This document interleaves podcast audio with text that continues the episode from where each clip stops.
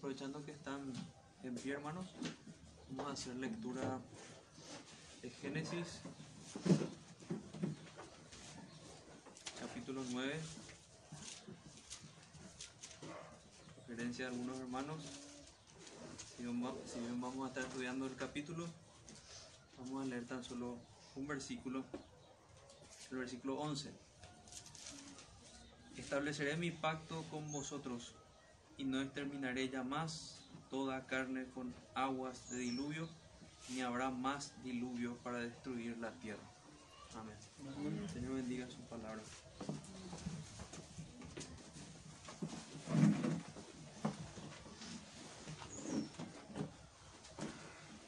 El texto es, es extenso, hay, hay varios temas. Lo que vamos a tratar de hacer es unificar esos, esos temas que vemos a la luz del, del Evangelio. Más adelante podemos hacer más sermones de, de ese texto. Hay, hay mucho, mucho que podemos ver.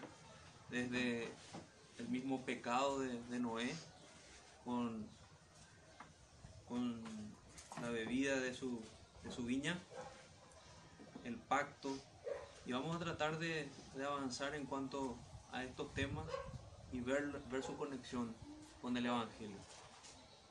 Para eso, incluso atendiendo al pecado de Noé, me gustaría que meditemos un momento en, en la experiencia de, de Martín Lutero, porque finalmente eh, lo que querram- quiero que, que veamos es que tenemos esperanza en el Evangelio de Cristo y tenemos perdón solamente en Él, no en nuestros esfuerzos. Martín Lutero era alguien que se esforzaba mucho, se esforzaba mucho por, por guardar la ley de Dios, se esforzaba mucho por vivir rectamente. Eh, era alguien dentro de lo que eran las prácticas de, la iglesia católica, asiduo a la confesión, se confesaba por, por cosas minúsculas incluso. Y, los sacerdotes ya no sabían qué hacer con él. El problema con él era que él buscaba la gracia de Dios por medio de sus esfuerzos. Él, toda la revolución que empieza primero en el corazón de Lutero y luego en, en la iglesia en Alemania, cuando clava las 95 tesis en la iglesia de Wittenberg, inicia con la lectura que él hace de, de Romanos, cuando, cuando dice el texto que es, es por la fe que somos nosotros justificados. Vamos a leer el texto de conmocionó a Lutero.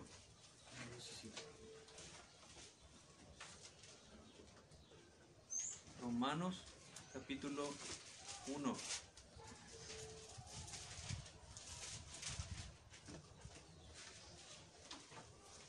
Versículo 17. Dice, porque en el Evangelio la justicia de Dios se revela por fe y para fe, como está escrito, más el justo por la fe vivirá.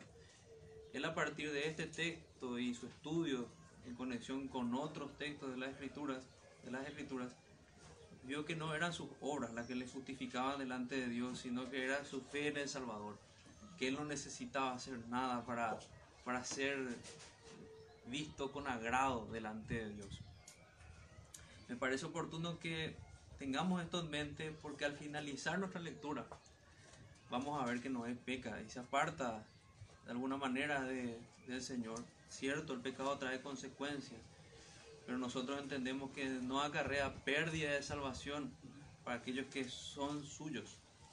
Entonces vamos a empezar nuestra lectura en Génesis capítulo 9, desde el versículo 1, viendo los elementos de, de este capítulo.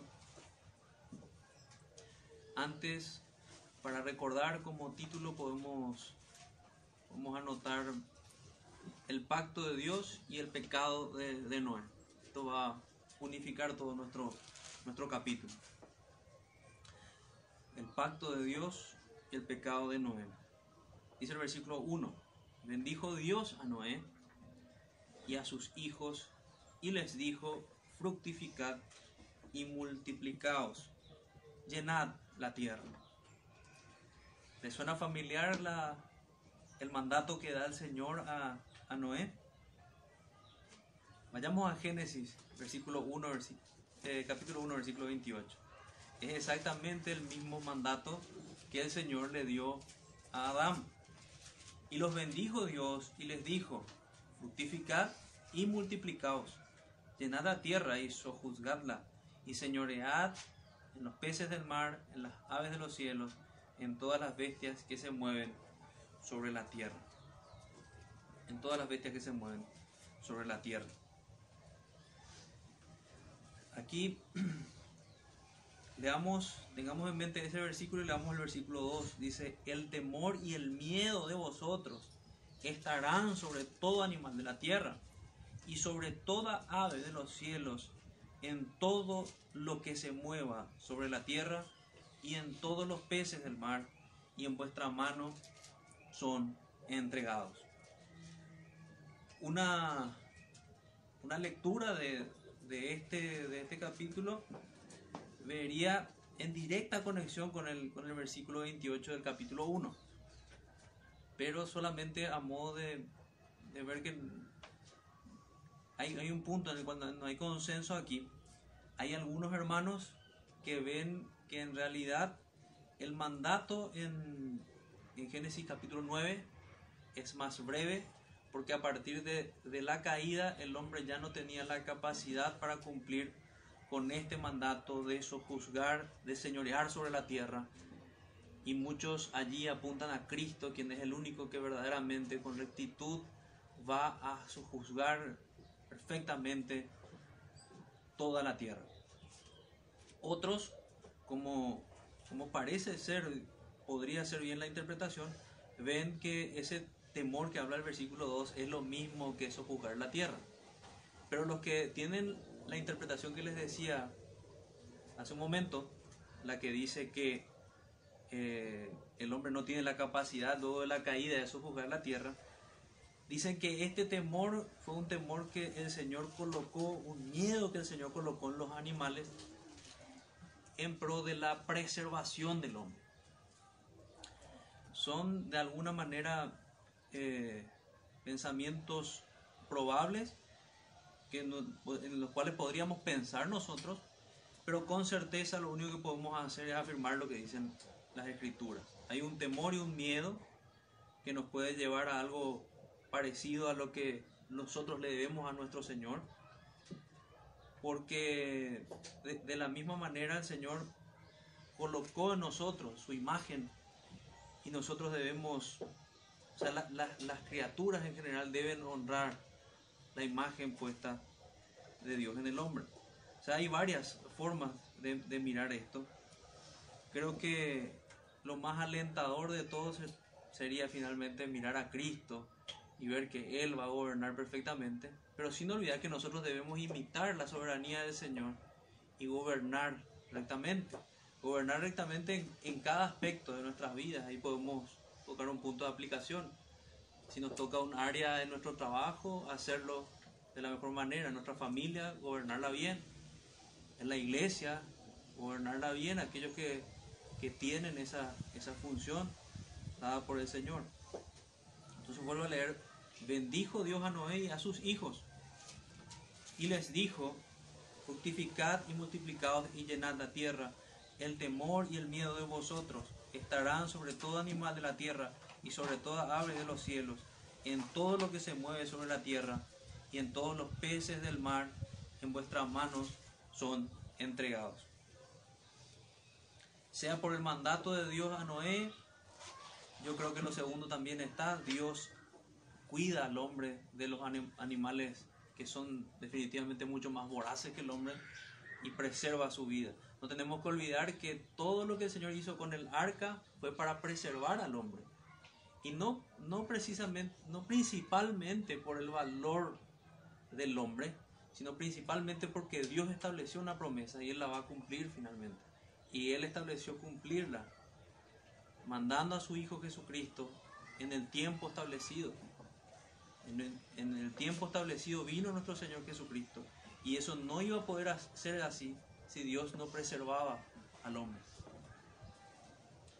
Un detalle que no debe pasarnos tampoco aquí en, la lectura del versículo 1 es que bendijo Dios a Noé y a sus hijos.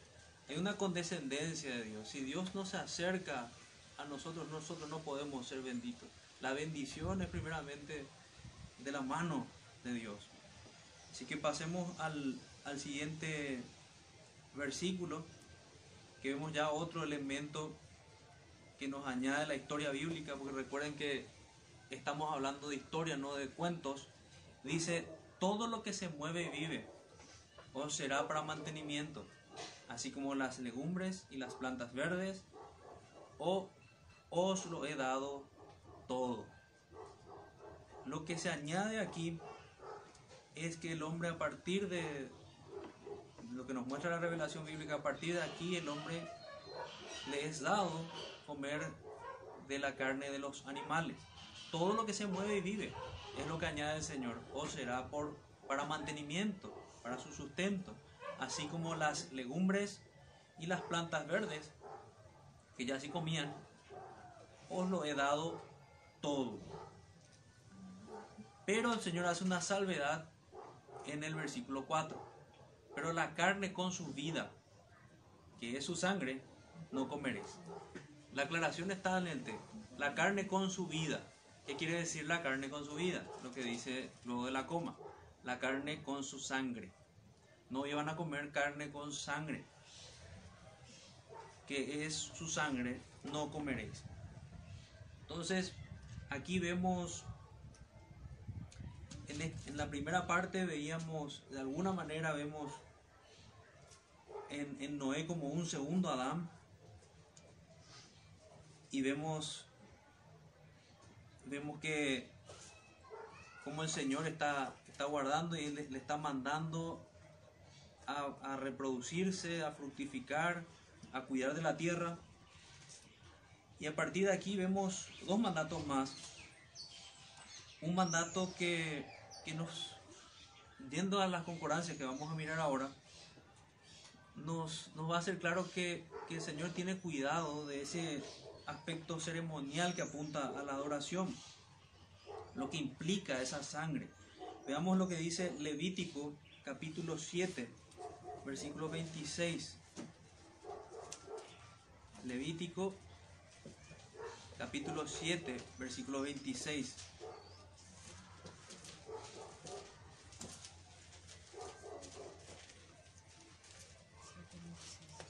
Así, y 26, perdón, 26 y 27. Además, ninguna sangre comeréis en ningún lugar en donde habitéis, ni de aves, ni de bestias. Cualquiera persona que comiere de alguna sangre, la tal persona será cortada de entre su pueblo. Era grave. El que comía sangre debía morir. ¿Pero por qué tal gravedad? Porque estaba tentando contra la adoración a Dios. Nosotros sabemos que la sangre derramada en el templo apuntaba a la propiciación que iba a hacer Jesucristo, que hizo nuestro Señor Jesucristo en el tiempo señalado, cuando Él murió en la cruz y derramó su sangre por nosotros. Por eso la importancia y, ese respeto a, a la sangre en todo el aspecto ceremonial del pueblo de Israel. Y el Señor les enseñó eso a ellos desde, aquí, desde el principio. Veamos otro versículo. Levítico 17, 10 al 14.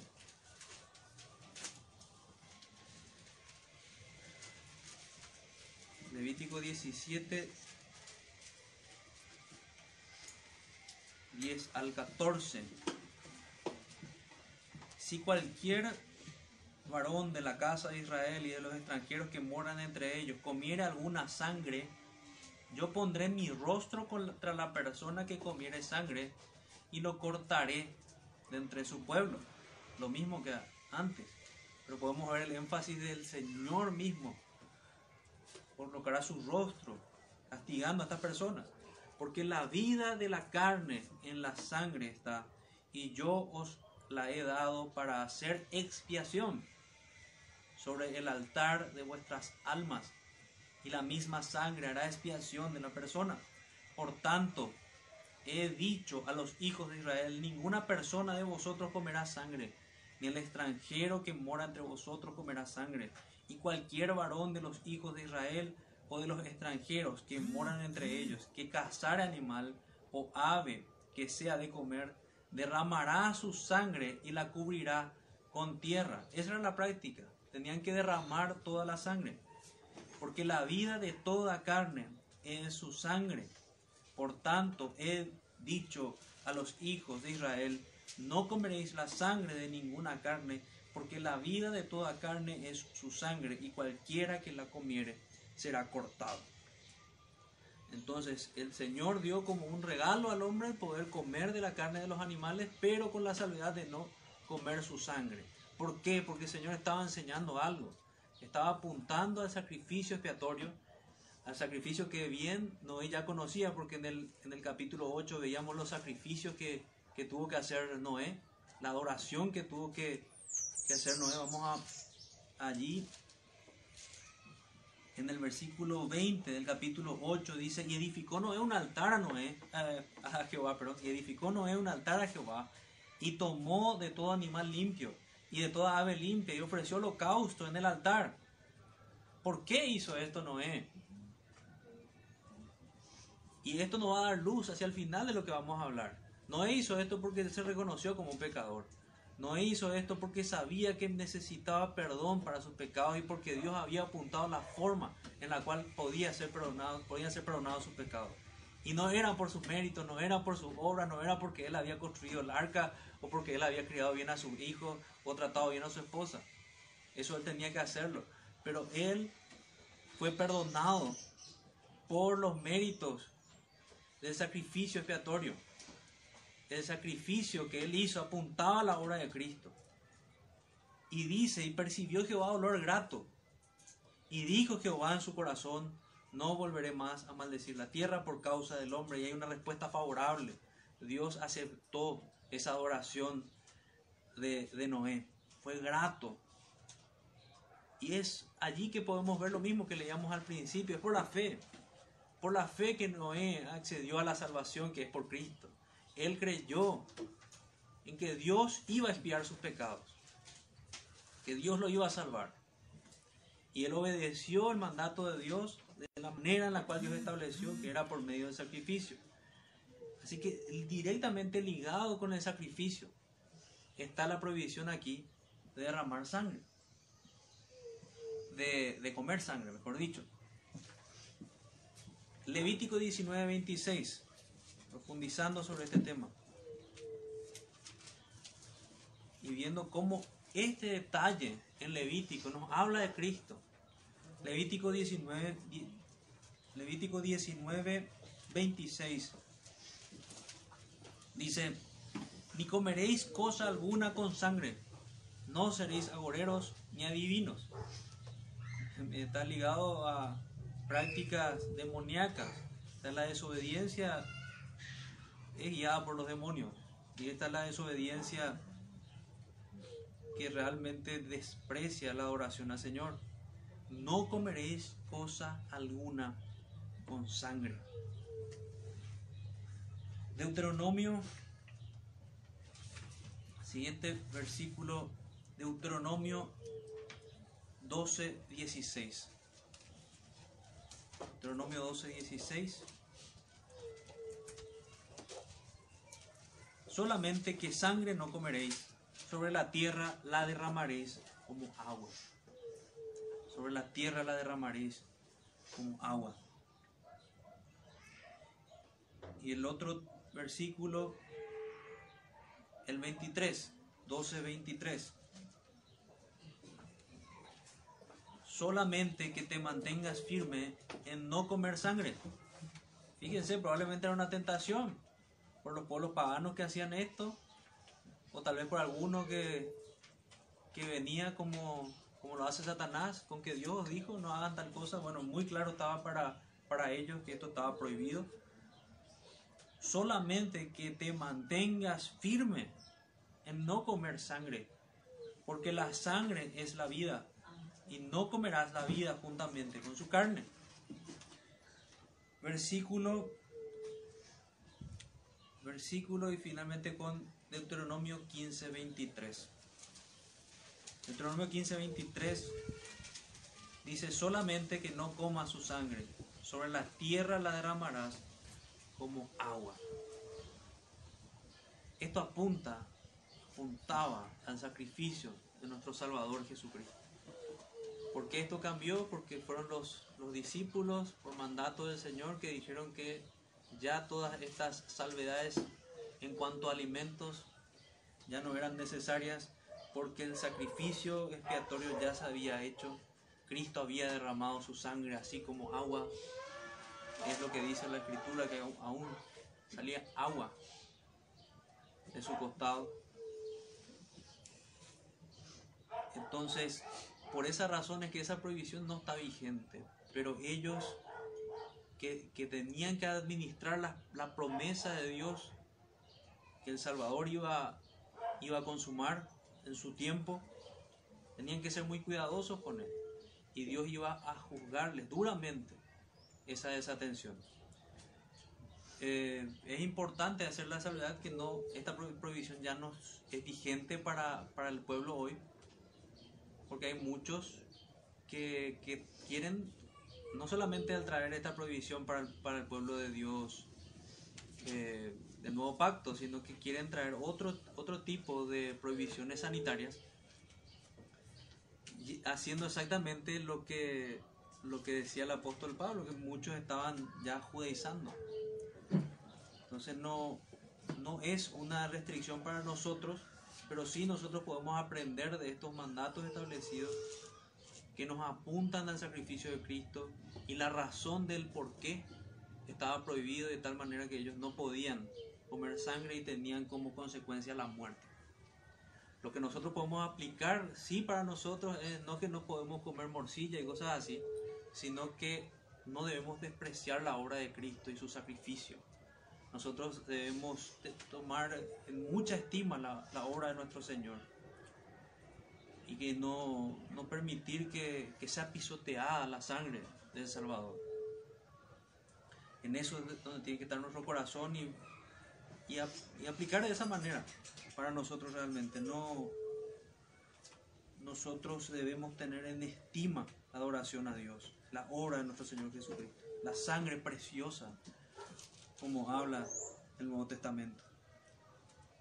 Volviendo al capítulo 9, entonces la prohibición era clara, pero carne con su vida, sangre que es su sangre no comeréis. Siguiente versículo es el versículo 5.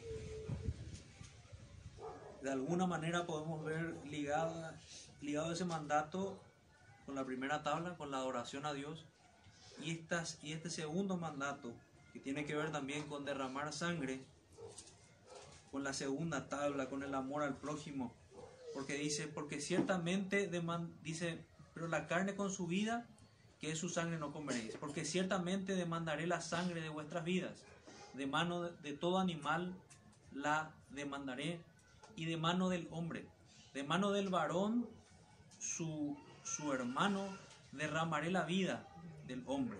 El que derramare sangre de hombre, por el hombre, su sangre será derramada, porque a imagen de Dios es hecho el hombre. Y la sentencia que da el Señor. En primer lugar, es una afirmación de lo que, lo que vemos más adelante en Éxodo 20, 13, cuando dice no matarás. Es una prohibición que nos da el Señor en su ley escrita en los corazones de cada uno de nosotros. No derramar sangre inocente. Y en segundo lugar, la razón que da el Señor, que es porque es la imagen de Dios. Si nosotros hacemos esto, si cometemos homicidio, lo que nos dice la palabra es que estamos, estamos manchando, estamos desfigurando de alguna manera la imagen de Dios puesta en los hombres. Nosotros tenemos que tener en estima a las personas. Y el espíritu que nos, que nos da, incluso los mandamientos, es que que podemos ver que nosotros quebrantamos este mandato cuando odiamos a la gente también. En nuestro corazón muchas veces corre sangre. Pero aquí es específico hacia la prohibición de matar. De matar. Versículo, versículo 5. Porque ciertamente demandaré la sangre, versículo 6, perdón. El que derramare sangre de hombre, por el hombre, su sangre será derramada porque imagen de Dios es hecho el hombre. Y es realmente alentador, podemos decir, que el Señor conserve aún su imagen en nosotros. Aún después de la caída, la imagen de Dios sigue en los hombres. Y es lo que el Señor quiere restaurar. Lo que llama a todo pecador a que se arrepienta y vaya en pos de, de crecer a la estatura de Jesucristo. Versículo 7. Y ya un siguiente mandato, una reafirmación de lo que veíamos antes, más vosotros fructificad y multiplicaos, procread abundantemente en la tierra y multiplicaos en ella. Lo que podemos ver que además del mandato de procrear, el mandato de, de tener hijos, ellos tenían el mandato de llenar la tierra, llenar la tierra. Nosotros vemos que recibió exactamente el mismo mandato, el mismo mandato que Adán. Y si tomamos e- espiritualmente eso de la misma manera, que esta era una tarea espiritual, para nosotros una tarea espiritual llevar el Evangelio a todas partes. A todas partes. Incluso podemos recordar el texto del Nuevo Testamento que nos dice, la mujer se salvará engendrando hijos, que a veces es difícil de interpretar. Pero lo que ese texto nos enseña es que la mujer se va a quitar aquel estigma de la, de la caída, del mal ejemplo que dio Eva en la caída, haciendo lo correcto, enseñando, engendrando hijos y criando una generación piadosa. Ese es, esa es la tarea que tenemos nosotros.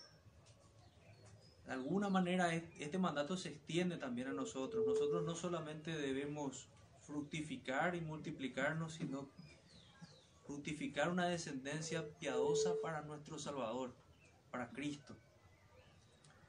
A partir de aquí vemos que dice el versículo 8, y habló Dios a Noé y a sus hijos con él diciendo, no solamente habló a Noé, sino habló a sus hijos, he aquí que yo establezco mi pacto con vosotros y con vuestra descendencia, con vuestros descendientes después de vosotros y con todo ser viviente que está con vosotros, aves, animales y toda bestia de la tierra que está con vosotros, desde todos los que salieron del arca hasta todos los animales de la tierra.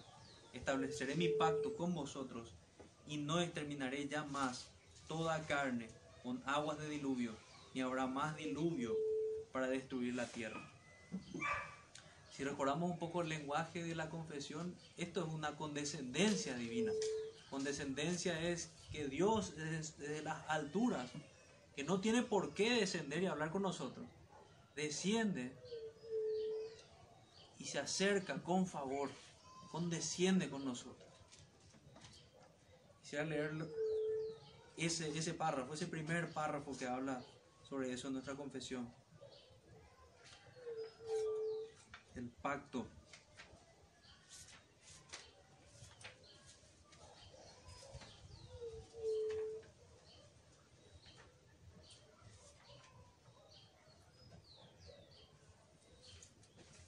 Ahora.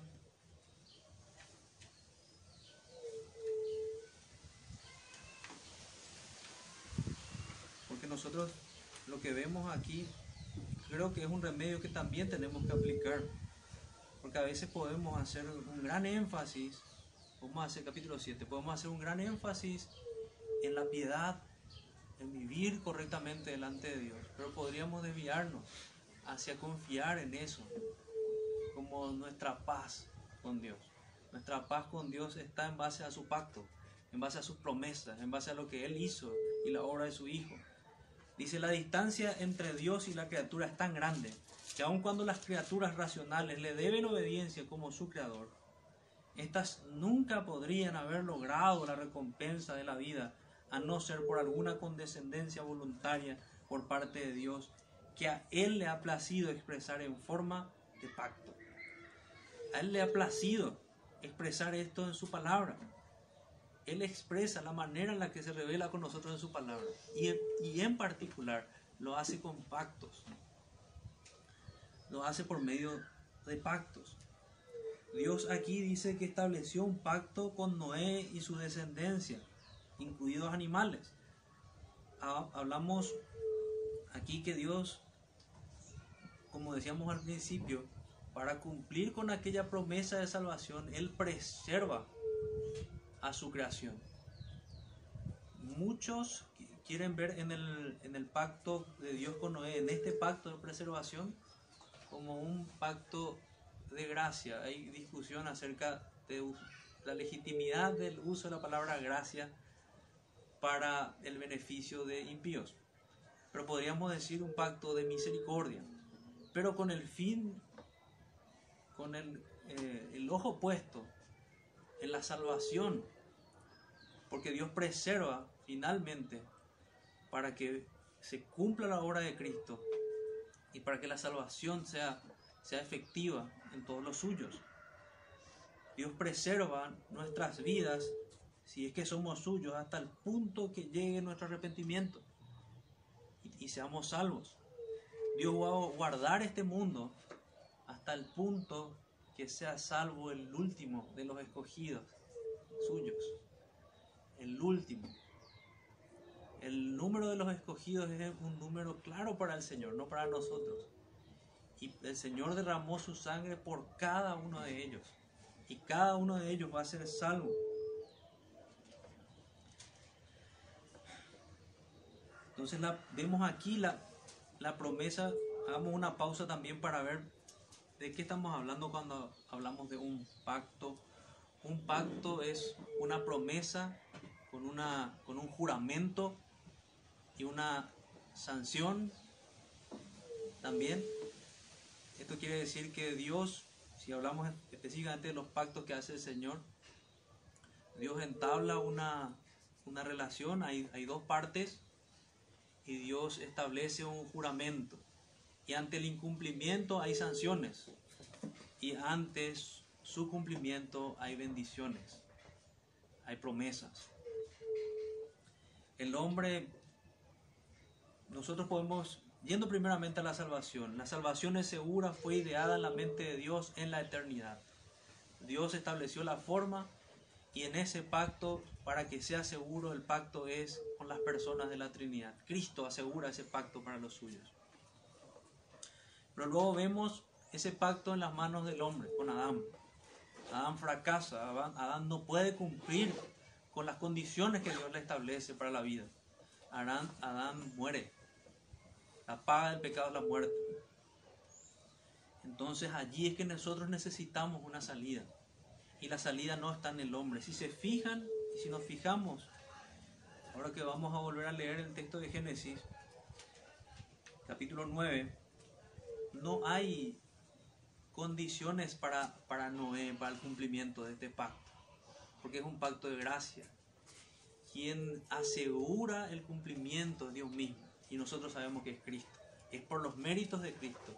Él cumple con los requisitos del pacto. Es el Padre haciendo un pacto con su Hijo, quien, quien es la cabeza de, de su pueblo escogido. Y Él es el que trae todos los beneficios para su pueblo. Noé estando dentro de su pueblo, la información que recibe es el, que él es uno de los beneficiarios de este pacto, de este pacto que hace Cristo. Entonces volvamos a leer, y habló Dios a Noé y a sus hijos con él diciendo, he aquí que yo establezco mi pacto con vosotros. Pero ahora que entendemos mejor como beneficiarios de este pacto, y con vuestros descendientes después de vosotros, y con todo ser viviente que está con vosotros aves, animales y toda bestia de la tierra que está con vosotros desde todos los que salieron del arca hasta todo animal de la tierra. Y cuando tenemos nuestros ojos puestos en la historia de la salvación, nos es más fácil entender la razón de, de este pacto de preservación. Se tenía que cumplir, se tenía que cumplir que Cristo iba a venir de la descendencia piadosa y Él va revelando con pasos adicionales qué persona, qué tiempo, en qué momento iba a aparecer el Salvador. aquí mismo, en este mismo pasaje, vamos a ver que es de la familia de Sem. Y después se va agregando, vamos a ver que es de la familia de Abraham, hasta llegar que es de Judá, de la tribu de David, la descendencia de David, mejor dicho, la tribu de Judá. Entonces, versículo 10. Con todos los seres vivientes, versículo 11, estableceré mi pacto con vosotros y no exterminaré ya más toda carne con aguas de diluvio, ni habrá más diluvio para destruir la tierra. Muchos preguntarían aquí, ¿y qué pasa de los tsunamis y qué pasa de, de estos desastres naturales que tenemos hoy? Eh, ¿no, acá, no, no, se incumplió acaso la, la promesa del Señor con eso? No. La promesa del Señor es un diluvio universal, como lo estudiamos ya. No es una tormenta grande en un sector, o un tsunami en un sector, o un huracán en un sector. Es un diluvio universal, así como fue un juicio de Dios a, toda, a todo el mundo antiguo, ya no más. De esa manera. Ni habrá más diluvio para destruir la tierra. Lo que sí sabemos nosotros es que Dios va a traer, va a probar con fuego a este mundo. Y todo va a ser, el mundo va a ser renovado y va a ser quitada toda la escoria del pecado. Y muchos van a tener pérdidas. La Biblia dice que, que aún los cristianos tenemos que ver cómo, cómo andamos. O sea que, que llevemos sorpresas terribles. Estableceré mi pacto con vosotros. No exterminaré ya más toda carne con aguas de diluvio ni habrá más diluvio para destruir la tierra. Y dijo Dios, esta es la señal del pacto. Hay una señal del pacto. ¿Cuál es la señal de, de este pacto revelado con Noé? De esta promesa hecha a Noé de que ya no iba a exterminar la tierra. Esta es la señal del pacto que yo establezco entre mí y vosotros, y todo ser viviente que está con vosotros por siglos perpetuos. Mi arco he puesto en las nubes, el cual será por señal del pacto entre mí y la tierra. Cada vez que vemos el arco iris, que luego de, una tormenta vemos que sale, salen los colores del arco iris, sale el arco en las nubes, en el cielo, tenemos que recordar esa es la señal que colocó Dios, que Él ya no va a destruir al mundo con un diluvio. Esa es la señal que tenemos nosotros, que Dios preserva al mundo.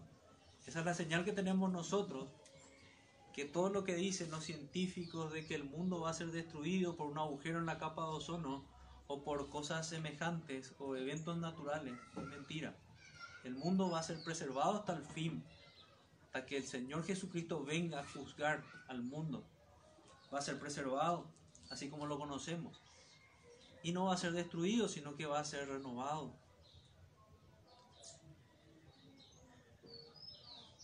Y dice versículo 12, y dijo Dios, esta es la señal del pacto, que leímos, versículo 13, mi arco he puesto en las nubes, el cual será por señal del pacto sobre mí y la tierra. Este arco de, de alguna manera que, podían, que podemos ver, que podían ver ellos también. Era la, el recordatorio de la promesa de Dios, el recordatorio de la promesa del Señor. De la misma manera nosotros podemos ver cada mañana, meditar en la cruz de Cristo y ver que la promesa del Señor es segura, que ninguno que esté en Cristo, por más torpe que sea, se va a extraviar. Ninguno que haya sido tomado de la mano del Señor que esté caminando en los caminos del Señor, se va a extraviar. Es la promesa del Señor. Y nosotros debemos asegurarnos de que estamos en sus caminos. Esa es nuestra tarea. Versículo 14. Y sucederá que cuando haga venir nubes sobre la tierra, se dejará ver entonces mi arco en las nubes. El Señor pone esperanza para nosotros. Muchas veces hay nubes, hay oscuridad que, que vienen también a nuestras vidas. Aquí nosotros podemos recordar espiritualizando también ese, ese versículo, ¿verdad? Que el Señor trae esperanza, que el Señor cuida de nosotros. Si cuida de las aves, nosotros podemos recordar que cuida también de, nosotros. Y hacemos bien en enseñar a nuestros hijos que cada vez que aparece el arco iris es una muestra que el Señor hizo una promesa y que Él preserva a su creación. Que Él la guardó desde el tiempo de sus juicios en el arca. Todos los animales que entraron al... Claro, el Señor jugó al mundo con, con Noé y con, con la construcción del arca también. Pero podemos ver que todos esos animales que entraron ahí salieron vivos. Dios preservó a toda su creación. Versículo 15. Y me acordaré del pacto mío, dice el Señor, que hay entre mí y vosotros y todo ser viviente de toda carne, y no habrá más diluvio de aguas para destruir toda carne. Entonces los beneficiarios aquí son de esta revelación de la promesa de Dios. Los beneficiarios son todos los hombres y son todos los seres vivientes, de toda la creación de Dios. Pero no, no nos llama la atención que dice, me acordaré del pacto. ¿Acaso Dios se olvida de algo?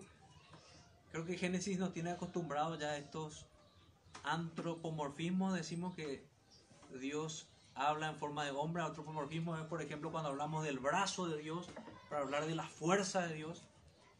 Y están los antro, antropopatismos. Se dice que hablamos de los sentimientos de Dios. Dios no se olvida de nada. Pero nosotros sabemos lo que es recordarse a alguien y la ternura que hay cuando alguien se acuerda de nosotros.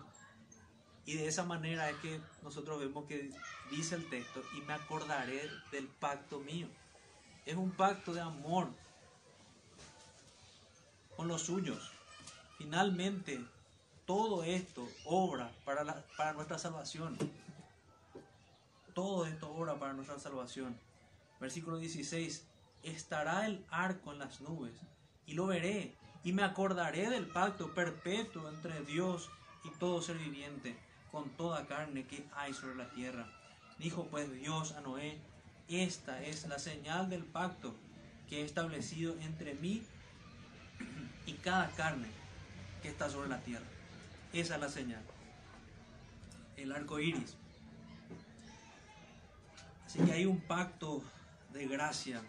Si resumimos lo que venimos hablando aquí, que su seguridad no está en lo que hizo Noé, sino que está en lo que Dios estableció en la eternidad.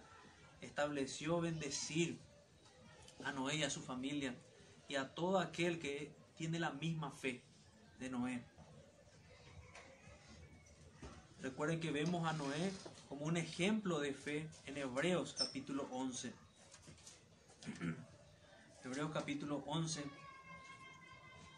nos dice, luego de hablar de Enoch, pero sin fe es imposible agradar a Dios porque es necesario que el que se acerca a Dios crea que le hay y que es galardonador los que le buscan. Versículo 7. Por la fe Noé, cuando fue advertido por Dios acerca de cosas que aún no se veían, con temor preparó el arca en que su casa se salvase y por esa fe condenó al mundo y fue hecho heredero de la justicia que viene por la fe. La justicia que viene por la fe le fue heredar, heredada a Noé, no por sus méritos, sino por su fe. Así como nosotros, nos es imputada la justicia del Salvador, para que cuando nos presentemos delante de Dios, nosotros nos presentemos con esa justicia perfecta. Es eso lo que tenemos que preguntarnos. Si tenemos aquella justicia. Si de verdad estamos en paz con Dios.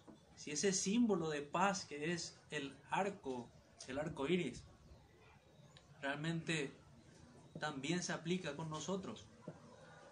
O si más bien el símbolo natural del arco en la antigüedad es el que se aplica con nosotros, que era, que era de guerra, de flechas. Y en esta última parte, como, como les decía también al principio, vemos el pecado de Noé.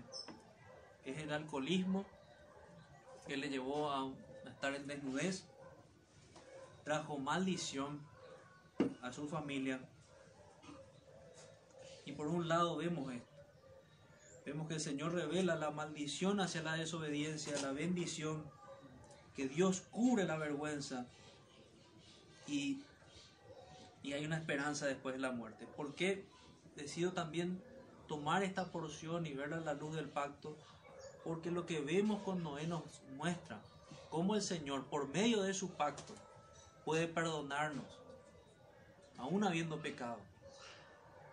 Noé se arrepintió y fue perdonado por el Señor. Y vamos, vamos a ir leyendo y viendo esos elementos. Versículo 18. Y los hijos de Noé que salieron del arca fueron Sem, Cam y Jafet. Y Cam es el padre de Canaán.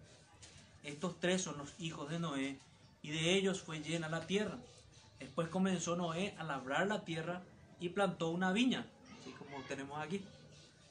Probablemente más grande, Plantó una viña y vio y bebió del vino y se embriagó y estaba descubierto, descubierto en medio de su tienda.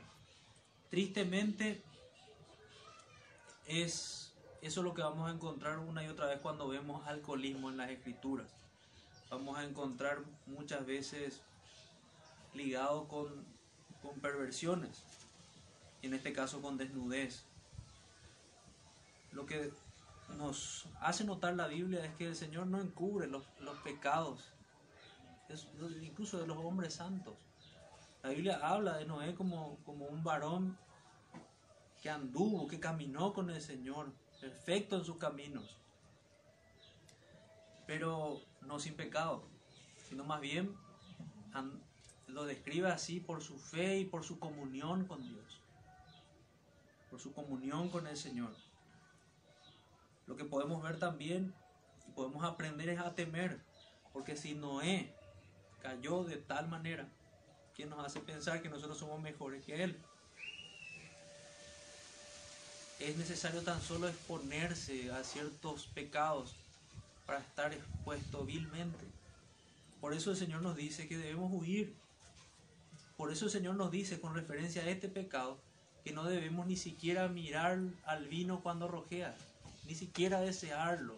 Aún el desear beber es pecado, porque nos va a llevar a, lo mismo, a enajenar nuestra mente, a decir cosas que no convienen, a ver cosas extrañas, como dice el proverbio. Fue lo que pasó con Noé. Bebió del vino y se embriagó. Y se embriagó y estaba descubierto en medio de su tienda. En medio de su tienda. No para justificar a Noé, pero sí para ver un poco de contexto aquí. No, el vino que tomó Noé no es el mismo vino refinado con un montón de, grados de alcohol que tenemos hoy. El vino que bebió Noé era el, jugo de uva fermentado que, que habrá preparado él y con su familia. Probablemente incluso era un jugo un poco pasado nada más, pero al tomarlo en exceso, eso embriaga porque tiene alcohol. Asimismo pasaba también con los hermanos en la, en la cena del Señor, que es lo que reprende el apóstol, que algunos se embriagaban, no porque ellos estuviesen tomando vino, eh, vino alcohólico, sino más bien por la cantidad de que bebían, en la cantidad sí había alcohol porque no habían no había manera de conservar el jugo de uva perfectamente sin fermento. Habían técnicas que ellos tenían, por ejemplo, metían en tinajas, en aguas frías y cosas como esas. Ellos hervían para no, para no tomar alcohol, pero muchas veces si se bebía exceso, iban a, iban a encontrar alcohol. Iban a encontrar alcohol. La salvedad creo que muchos manejan también aquí es que no había una palabra en, en toda la antigüedad, ni en el Antiguo ni en el Nuevo Testamento, para el jugo de uva. Se llamaba vino tanto al, al jugo de uva sin fermento como al no fermentado. Y nosotros por el contexto es que conocemos cuál es el vino embriagante y cuál no. Aquí claramente estamos hablando de vino malo, de vino que embriagó, dice, se embriagó. Entonces, habiendo dicho eso, ese fue el, contexto que muy probablemente vivió Noé Él tomó en grandes cantidades, se embriagó y quedó desnudo, descubierto en medio de su tienda. ¡Qué vergüenza! Algunos pensarían, qué vergüenza quedar desnudo en medio de tu familia, en medio de tus amigos cosas por el estilo. Pasó vergüenza. Pero en vez, y aquí es la conducta reprochable, que vamos a ver algo también de amor familiar, que faltó en, en el caso de Cam. Después comenzó, versículo 22, y Cam, padre de Canaán, vio la desnudez de su padre y lo dijo a sus dos hermanos que estaban afuera. El Señor guarda, de, alguna manera nos pone un límite, un velo, hasta un punto nosotros podemos saber de, de, ese evento. No sabemos muy bien la profundidad de la maldad de, de Cam. Simplemente nos dice que vio su desnudez, no nos habla de sus intenciones, no nos habla de, de, alguna otra conducta añadida que muchos a veces piensan. Había algo más allí. Así que creo que hacemos bien en dejar que era algo malo, algo reprochable que el Señor estableció que no se podía permitir eso que hizo Cam, padre de Canaán, vio la desnudez de su padre, no honró a su padre, a diferencia de sus hermanos, que en el versículo 23 dice, entonces Sem y Jafet tomaron la ropa y la pusieron sobre sus propios hombros y andando hacia atrás, para no mirar, cubrieron la desnudez de su padre, teniendo vueltos sus ojos, así no vieron la desnudez de su padre. Cubrieron la vergüenza de su padre, cubrieron la desnudez de su padre. Hicieron lo mismo que hace con nosotros el Evangelio. Y por otro lado, Cam hizo lo mismo que hace Satanás, que es el acusador de los hermanos. Apuntó y llamó a sus otros hermanos para mostrar el pecado de su padre. No había un corazón recto para con su padre allí, no había un hijo que estaba honrando a su padre. En cambio, los otros dos nos muestran aquello que el Señor mismo hace con nosotros. Él cubre nuestros pecados para poder perdonarnos. Ellos honraron a su padre, vieron que su padre falló. Y podemos ver incluso que dentro de una familia piadosa está, está una cultura del perdón realmente. Porque el Señor nos perdonó mucho y nosotros aprendemos a perdonarnos unos a otros, a cubrir nuestras faltas también. Entonces dice, entonces Sem tomaron la ropa y la pusieron sobre sus propios hombros y andando hacia atrás, cubrieron la desnudez de su padre. Entiéndase que esto no es minimizar el pecado, sino que más bien es no agrandar el pecado y no participar incluso en ese pecado al exhibir la vergüenza de su padre. Teniendo vueltos sus rostros, y así no vieron la desnudez de su padre. Y despertó Noé de su embriaguez. O sea, no es solamente que despertó, sino que despertó de su embriaguez, le pasó el efecto del alcohol. Qué terrible. Terrible que, un hombre piadoso llegue a, esto. Y que experimentó en carne propia Noé la consecuencia de su pecado. Y supo lo que había hecho su hijo más joven. Y aquí él enuncia una maldición no sobre su hijo, sino sobre su nieto Canaán. Algunos piensan que probablemente Canaán también participó allí con su padre, no sabemos, pero lo que sí podemos ver es que esta maldición que se ve de Canaán, versículo 25, y dijo, maldito sea Canaán, siervo de siervo serás a sus hermanos. Eso es lo que se ve con, con toda esta nación de Canaán. Ellos terminaron siendo esclavizados una y otra vez lo que nos lleva a concluir que Noé no está hablando desde, desde una afectación emotiva simplemente, sino que está hablando inspirado por el Espíritu Santo, el Espíritu de Dios. Y él pronuncia las palabras que el Señor establece que pronuncie sobre Canaán. Esta maldición sobre los desobedientes. Todos aquellos que insisten en permanecer en sus pecados, que rehusan acogerse en los beneficios que hay que estar en Cristo y en su pacto, están en aquel otro pacto, Naam. Esa es la conexión que, que quería mostrarles. Y están en maldición, la misma maldición que Canaán. En servidumbre, no de otros hombres, sino de sus pecados y de Satanás. Y el versículo 26 nos muestra la bendición del pueblo de Dios. Bendito por Jehová mi Dios, sea Sem y sea Canaán su siervo. Nuevamente, bendito de Jehová Dios sea Sem. De Sem nosotros sabemos que finalmente viene nuestro Señor Jesucristo. Ya no, esta bendición es la que el Señor estableció para Sem. Y sea Canaán su siervo. Y sea Canaán su siervo. Podemos ver allí la victoria que vemos en Génesis capítulo 3, versículo 15. Aquel evangelio en principio revelado que, que está ya en las primeras páginas. Y pondré enemistad entre ti y la, y, la mujer, y entre tu simiente y la simiente suya. Esta te herirá en la cabeza y tú le herirás en el cañar. La victoria finalmente es de la simiente piadosa sobre el mundo impío. Versículo 27. Engrandezca a Dios a Jafet. Jafet y habite en las tiendas de Sem y sea Canaán su siervo. Más adelante vemos las descendencias de cada uno de ellos en el capítulo 10. Y cuando vemos a Jafet, vemos algunos pueblos que finalmente el Señor llama para sí.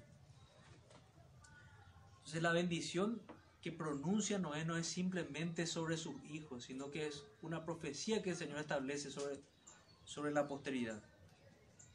Lo que podemos también ver con la bendición que Dios da sobre Jafet, si, si bien el pueblo escogido no viene de Jafet, es que Dios ya desde el principio tiene su mente y su corazón en la salvación de los gentiles. Y Dios engrandece a todo su pueblo, tanto el que viene de Sem como el de Jafet. Habita en tiendas de Sem. Nosotros nos refugiamos en las tiendas de Sem, en esta, en esta revelación que fue conservada por los, que fue dada al pueblo de Israel. Y hoy nosotros nos refugiamos en esta esperanza que muchos de ellos despreciaron. Y con eso termina esa profecía que Dios le da a, a Noé sobre sus hijos. Entonces, viendo más adelante las escrituras, es claro que Él no está hablando simplemente por enojo, pero sí podemos ver la justa retribución del pecado de, de Cam y Canaán, su hijo.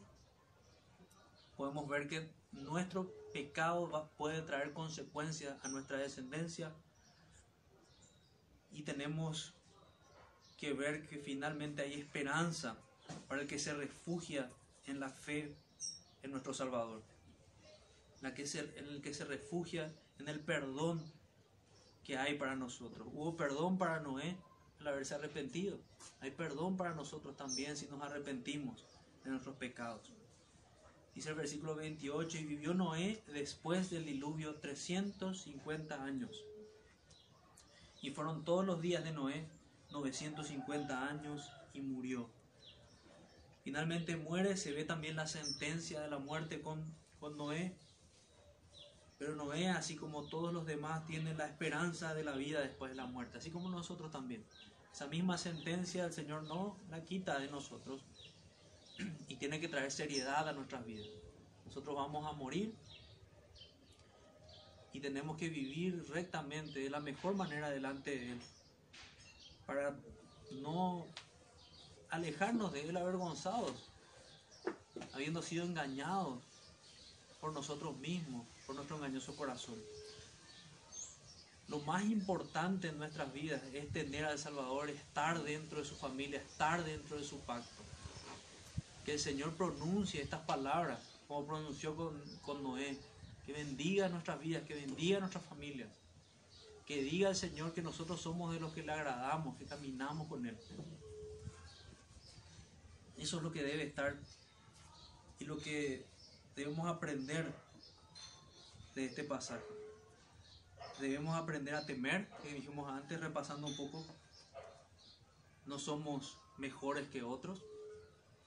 Nosotros tratamos de hacer bien las cosas delante del Señor, pero todo lo que hacemos es por la gracia del Espíritu Santo y el favor del Señor, del bendito Dios Trino que está en medio de nosotros, del Padre que, que nos escoge, del Hijo que, que muere en la cruz en nuestro lugar y el Espíritu Santo que nos acerca a Él. Así que no despreciemos el Evangelio de nuestro Señor, aferrémonos a Él. Es tan sencillo como para hablarlo con un niño. Un pacto de obras que todos en el cual todos nacimos, todos fallamos, y un pacto de gracia que somos llamados por la fe a descansar en ese pacto de gracia, a descansar en la salvación. Oremos, hermanos, para, aferrarnos firmemente nuevamente a esta salvación tan grande. Padre nuestro que estás en los cielos, te damos gracias, Señor, por tu evangelio. Te damos gracias por tu palabra. Te damos gracias porque por todas estas cosas que has escrito para, para nuestro ejemplo, para que nosotros aprendamos a temerte, aprendamos la esperanza que debemos tener en ti. Que no desmaye nuestro corazón, Señor. Que no nos extraviemos a caminos torcidos, sino que esperemos en ti. Guárdanos, Señor.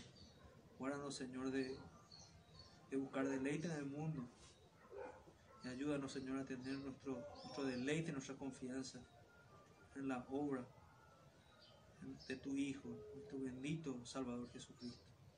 Danos cada día más amor por Cristo, Señor. Perdona nuestros pecados. Perdónanos, Señor. Y confírmanos en la fe. Por favor, Señor. Que ninguno de nosotros que está aquí se ha engañado por una falsa esperanza, una, una fe falsa que todos tengan una fe, que todos tengamos una fe como la de Noé.